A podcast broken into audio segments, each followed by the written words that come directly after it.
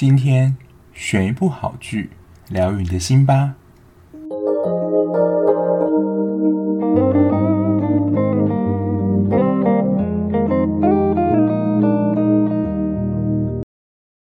Hello，欢迎收听追剧二百五，我是小 B。虽然呢，现在我正在录《海岸村恰恰恰》已经完结篇了。如果你是跟上首播听众呢，不晓得你已经看了完结篇了吗？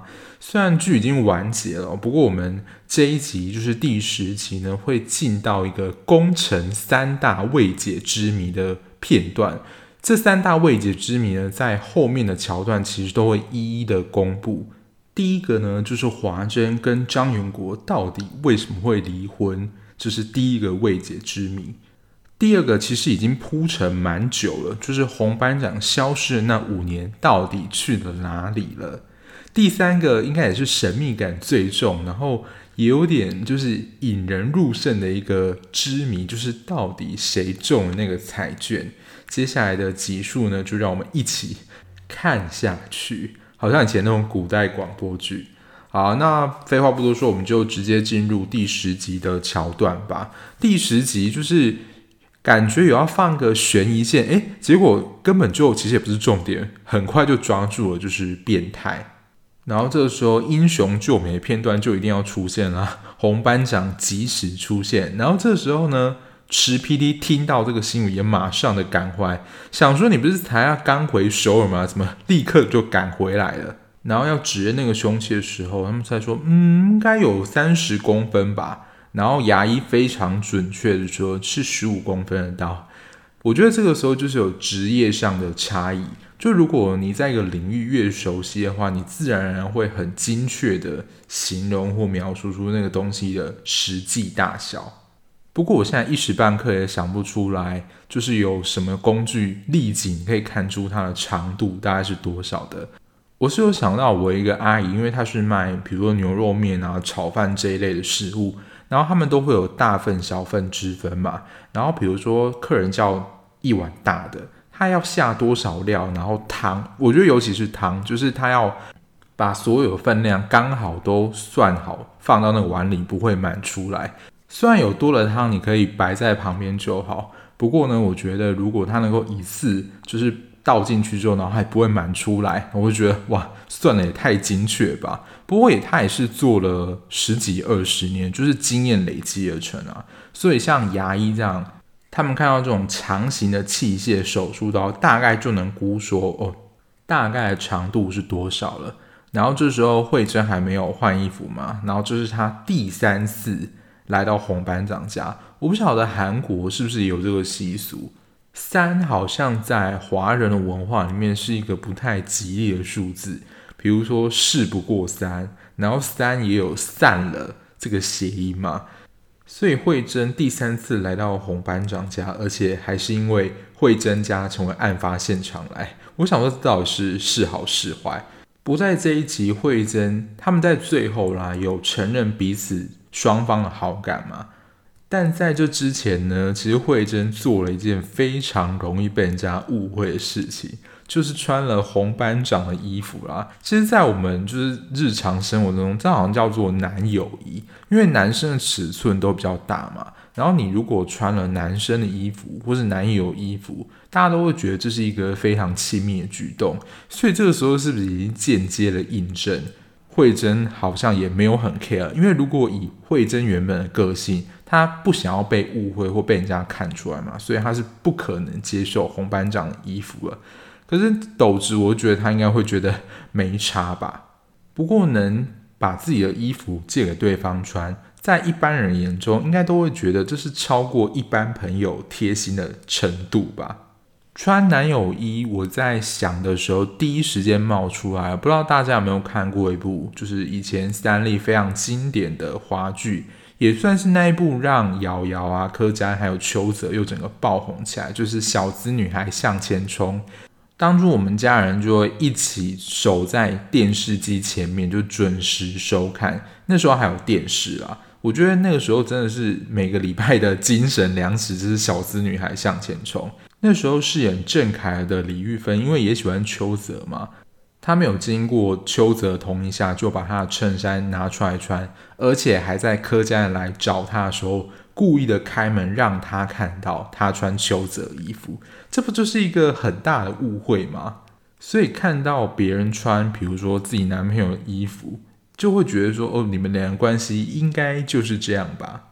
然后我觉得海岸村恰恰恰，它就是会让人又哭又笑的一个剧集，因为在过程当中还是会穿插蛮多斗直以前的身世，其中我们最了解他的主要照顾者就是他爷爷嘛。那因为他其实小时候还蛮喜欢各式各样的运动，足球啊，然后也喜欢去比赛啦。不过就也因为他参加了足球比赛。他没有注意到，就是他爷爷因为心脏麻痹而昏倒了，所以这也是在他心中留下一个结，好像就是如果我们对某一个东西有一些创伤的话，我们就好像就会冰封它，不再去玩它，因为好像如果重新又接触那个运动或活动的话，过去那个悲伤记忆好像又会在脑中浮现出来，然后想到又觉得很心痛。这一部虽然也是有两个，算是男一跟男二，不过因为是男一太出彩了，所以显得男二池 PD 好像就在感情线上没有太多发挥。不然以他跟惠贞这种跟前辈的青梅竹马之恋修成正果，在韩剧应该是蛮常见的。不过我想一下，好像比较常出现在韩剧的古装剧里面。这种青梅竹马就是一开始就会在一起，后面不管有再多人介入，都能够始终如一。然后或是想起来，我们其实自小就相见过。其实，在这一部里面，其实也有，因为我们就知道，从小帮惠珍他们一家人拍照片的，其实就是斗直的爷爷，所以他们其实某个方面也是从小就，你要说被红线牵引在一起的。关系吗？这样想好像也是蛮浪漫的啦。除了主要的 CP 外，另外一对不知道大家看的怎么样呢？就是表口味师跟崔刑警啦。我发觉美善的个性跟惠贞其实蛮相似，我不晓得是不是都市人关系，还是他们把它描绘成就对爱情是比较主动的女性。他们对他们自己喜欢的情感也不太会掩饰，就是喜欢爱要大声说出来这种感觉。跟崔行瑾那种，就是我们是一步一步关系的建立，不要随便的越线，然后他也不想要一下进展的太快，就是他所谓的速食爱情。不晓得之前崔行瑾的恋爱间是怎么样啊？不过其实关系这件事情本身就很奇妙，有些人可以就很快的跟人家在一起，不过比较常听见的，就是两个人很快的在一起。结果呢，就是在一起之后，感情的热度一下下降太快，然后另外一方就觉得说，你怎么跟交往前落差这么大？当然也有就是那种一见钟情，然后之后感情也非常好的，所以这种事也说不准啦。除了主要角色外，海岸村恰恰恰的每一个配角，我觉得在个性的塑造上，然后戏份的分配上，其实也蛮多的。老人三朵花，就是这三位老人呢，其实他们就像姐妹一样，感情非常好嘛。不过看他们拿出一个安心丸，就我们可能就觉得类似是保健食品，心中就会捏了一把冷汗。我不晓得现在还有没有啦，以前都会有那种地下电台，然后卖成药，里面成分根本不晓得是从哪里来的，他就会说呃增强身体免疫力、抵抗力啊。然后如果是卖那种。老阿伯就会说，哦，就是能够让你是体不会瓦流，直接就是让他的体力能够恢复很好。然后很多老人家就会听信这种地下电台，然后买了这种非常多的药。那其实这种药丸很多里面的成分其实都是假的，或甚至会伤身，所以真的不要 乱吃来路不明的药丸。不过当然也有可能啊，是他们家传秘方制作出来的安心丸，也说不一定。不过就是提醒大家，来路不明的东西真的不要乱吃，就是你根本不晓得那是什么东西做的，吃下去原本想要巩固强健身体，就没想到还反而伤身，就得不偿失啦。不过在前面这个借穿红班长衣服的暧昧行为之后呢，我想全村应该除了他们两个之外，大家应该都知道他们两个是彼此喜欢了。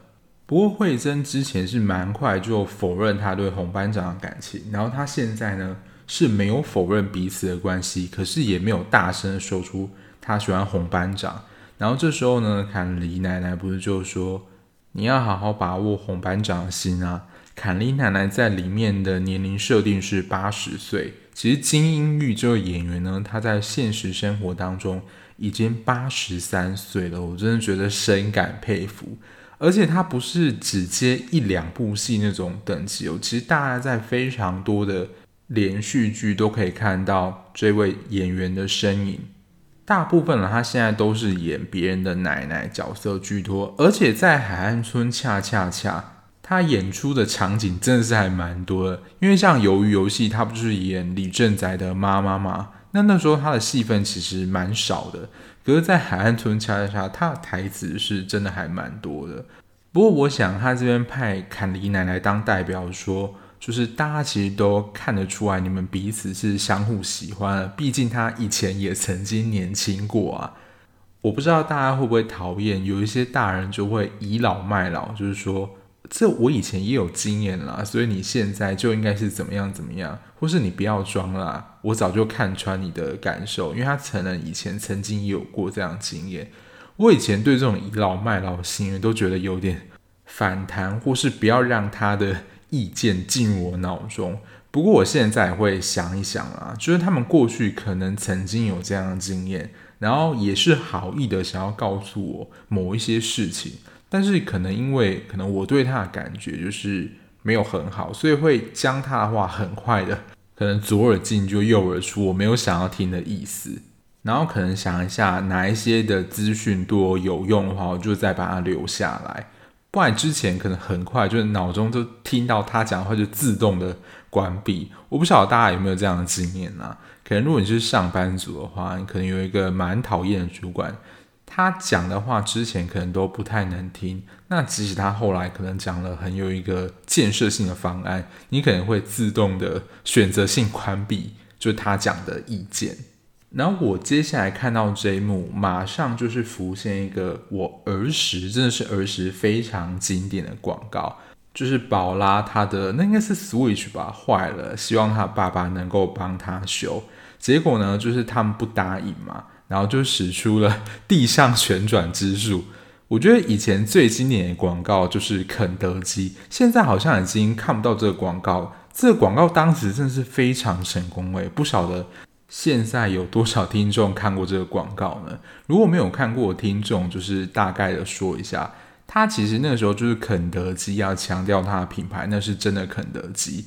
然后就后来有很多版本啦，然后就是会有一个人在地上打滚说：“这不是肯德基，这不是肯德基”，就代表说这不是假的。然后就是这种在地上旋转画面，引起大家非常印象深刻的记忆。那时候我记得在班上都还讨论说：“诶，你有没有看到那个肯德基的广告？”就觉得它真的是非常成功的一支广告。然后，如果想到卡通的话，我应该就会想到蜡笔小新吧。里面的小孩妮妮就是小新的朋友，他想要买一个东西，他妈妈不给他买的时候，他也是在地上使出地上旋转之术，就说我要买，我要买。然后你就会看到他像个陀螺一样，三百六十度的这样旋转。当然，他妈妈就是见多识广，就是所有的招数他都已经看透了。所以他即使使出地上旋转之术，对他也是没有用的。不过在现实生活当中，我觉得这种情况是蛮常见的。可是通常最后小孩的下场都不是很好，因为可能都会哭着向爸妈说：“哦，我要买那个玩具。”然后妈妈就说没有带钱。是没有使出地上旋转之术啊，可是他可能就会坐在那个地方不离开，然后一直在那边哭。然后因为那种卖玩具的地方，其实就有很多组家长嘛，然后就会其他小朋友，然后其他家长也看你这样，然后家长就会感觉到很大的压力。然后有一些爸妈的情绪控管比较不好的话，就会开始骂小孩，然后小孩子就是被骂到吓到。要么就是哭得更大声，要么就是很识相的站起来走，可是就在心中留下一个很深的阴影。不过我也不是育儿专家啦，我搜集身边朋友的意见，他们说，如果自己假如有小孩的话，他们可能就是会放他在那边哭，然后就跟他说：“等你哭完，你想清楚了，我们再走。”他是不会就是屈服于他，意思就是说，他不会因为哭然后得逞就得到这个玩具。因为他下次就学到了，他只要用哭这个方式，他就能够得到玩具，他就一用再用。那家长下次就绝对头大了。当然，刚刚就是这种打骂的方式也不是很好。然后我觉得就是让他想清楚这个方式，其实最焦虑的不是小孩，而是家长。你就要能够忍受孩子在那边哭，然后想的时间，还有承受其他家长的眼光，还有一些路人的指指点点。所以其实家长会赶快叫小孩，就不要再哭了，闭嘴，或是赶快走，其实都是要缓和自己的焦虑。所以能够安稳的让小孩子在那边想，家长的定性也是要蛮强的。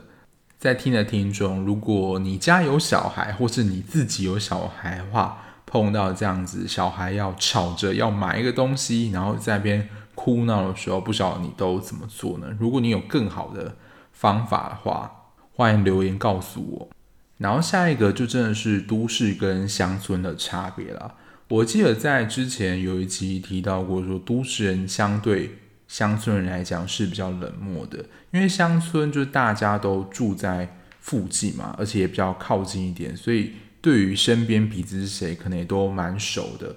就人家常说的，可能比较有人情味。然后这一点在工程这个地方，我觉得也是蛮一览无遗的啦。大家都知道红班长爷爷的忌日，然后在忌日的时候，其实就会准备很多的贡品啊什么的。而且以红班长的好人缘，几乎是到家家户户都会替他爷爷准备贡品。当然也有一个心啦，就是怕斗智会感到孤单，所以大家就是聚在一起，热热闹闹的感觉，才不会让他自己一个人感到孤单。然后工程就是盛产海产嘛，所以在供桌上出现螃蟹跟虾子，应该也是蛮合理的吧？我相信的确有一些人他不吃虾的理由就是觉得剥虾麻烦。如果呢，就是别人剥好或削好的东西，他可能会吃。甚至之前有一个女艺人，就不是提出了一个剥虾理论嘛，这就帮他消一下，就是他认为就是虾子要。对方帮他剥好，他才要吃。我个人认为，就是你们两个谁要剥虾，你们就两个自己去决定。我也是有看过，是女生剥虾给男生吃的，就是相反过来。我觉得这样的一个行为，一开始会被拿出来讨论，说，就是另外一个人帮另外一个人剥，就是只接受那个人就会被视为是不是有王子或是公主病，就是帮你剥虾人是你的下人吗？但有时候剥虾也是可以一种情趣啊，就是可以上演喂食的画面，也是可以增进一些甜蜜感。我自己个人其实是吃虾蟹这种甲壳的海鲜类，吃太多或是只要不新鲜的话，我马上就会起反胃的反应，或是身上会开始起疹子。所以我基本上不太吃虾蟹类食物，所以如果就今天很多人一起去要吃虾子或煮那种很大盘的虾子，我是还蛮乐意帮忙大家剥虾子，就我自己不吃。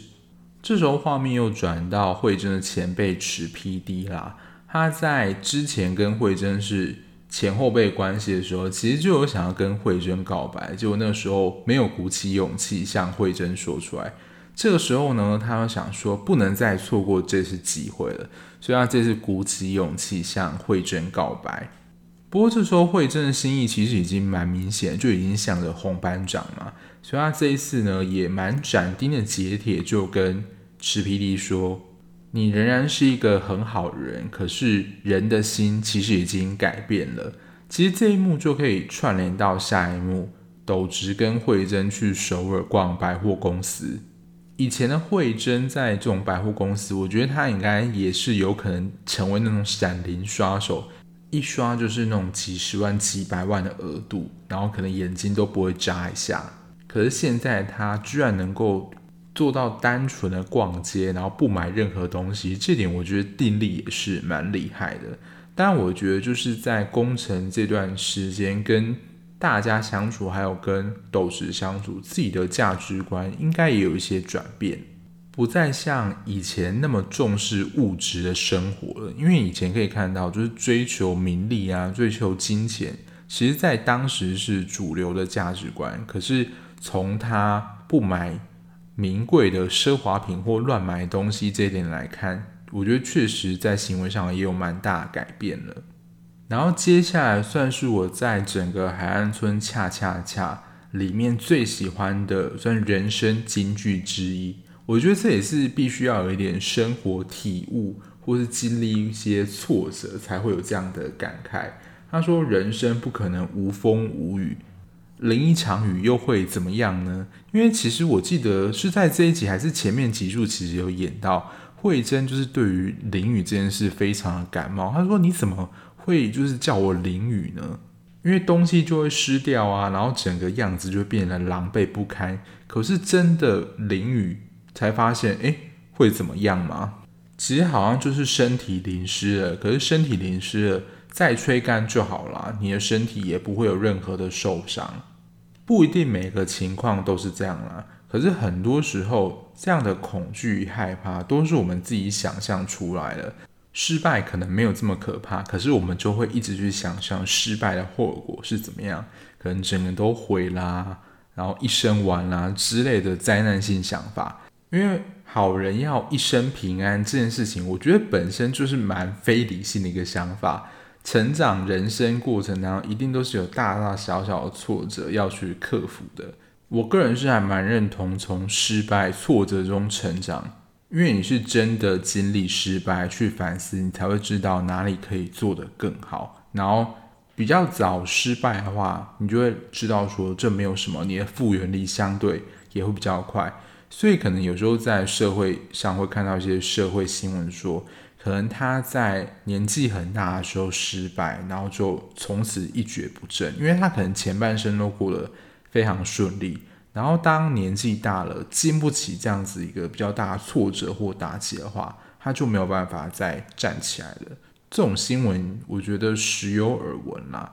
所以，我就真的还蛮喜欢斗直说这句话，就是人生不可能无风无雨，就很开心的过了。在路上都还是会有一些小石头不小心把你绊倒，可是就站起来，就会发觉，诶，其实也没有什么，人生还是可以继续的向前进的。录到这边好像什么心灵净化节目，或是什么儿童教养节目，没有，我们还是在聊剧啊。只是我觉得在这一部《海岸村恰恰恰》里面，还是有一些是跟我们的生活，然后人生的一些哲理，我觉得蛮有相关的。我记得在上一集其实就有提到，斗直心中最大的恐惧就是害怕一个人孤孤单单的留下来。所以我觉得这边蛮感人的是，就是爷爷的愿望，就是他牵托嘱咐村子里的人，就是不要让斗直感到孤单，不要留下让他自己一个人。所以这时候慧珍算是也是主动出击啦，不过他自己也有一个小小的打预防针啦，说他是计划型的人格，什么事情都要先规划好，然后不可以随便越线。我看到这边，觉得他跟洪班长完全是相反性格的人。这种个性相反人，要么就是会有两种状况：一种就是相互的互补，另外一种呢，就是会有非常多的摩擦。然后这个时候呢，其实还看不出他们到底是哪一种。因为我已经整个看完了嘛，我是蛮喜欢后面慧珍就是安稳的表现的，跟他在前面完全是不同人，个性转变之大，你会觉得说。天啊，这是同一个人吗？后面再跟大家分析。不过终于也是不负众望啦，终于在第十集有定情之舞，表达双方彼此感情的这个画面啦。过往在韩剧可能比较常看韩剧的，就有一个小昵称啊，就是八集定律。因为韩剧通常是十六集嘛，通常会在一半的时候，就是男主角对女主角。感情应该就会有一个明目啊，这一部还算是稍晚一点的。不过如果只看到第十集的，因为想说，诶，他们两个既然都承认在一起的话，后面的感情发展到底会是怎么样呢？而且持 PD 那条线，好像感情线这种两男抢一女的，好像也断了。难不成后面还会再杀出程咬金吗？其实就是刚刚在开头讲的宫城三大谜团的第二个，红斗直消失那五年到底去哪里了呢？会对他们的感情会有一些，我觉得算是蛮大的变化。虽然现在到第十集啦，不过接下来的六集进度其实推得蛮快了，而且。这一部跟我原本期待剧情走向完全不一样，我觉得十五、十六集哇，吓死人了！如果你已经看到结尾的话，我不晓得你跟我的感受是不是一样呢？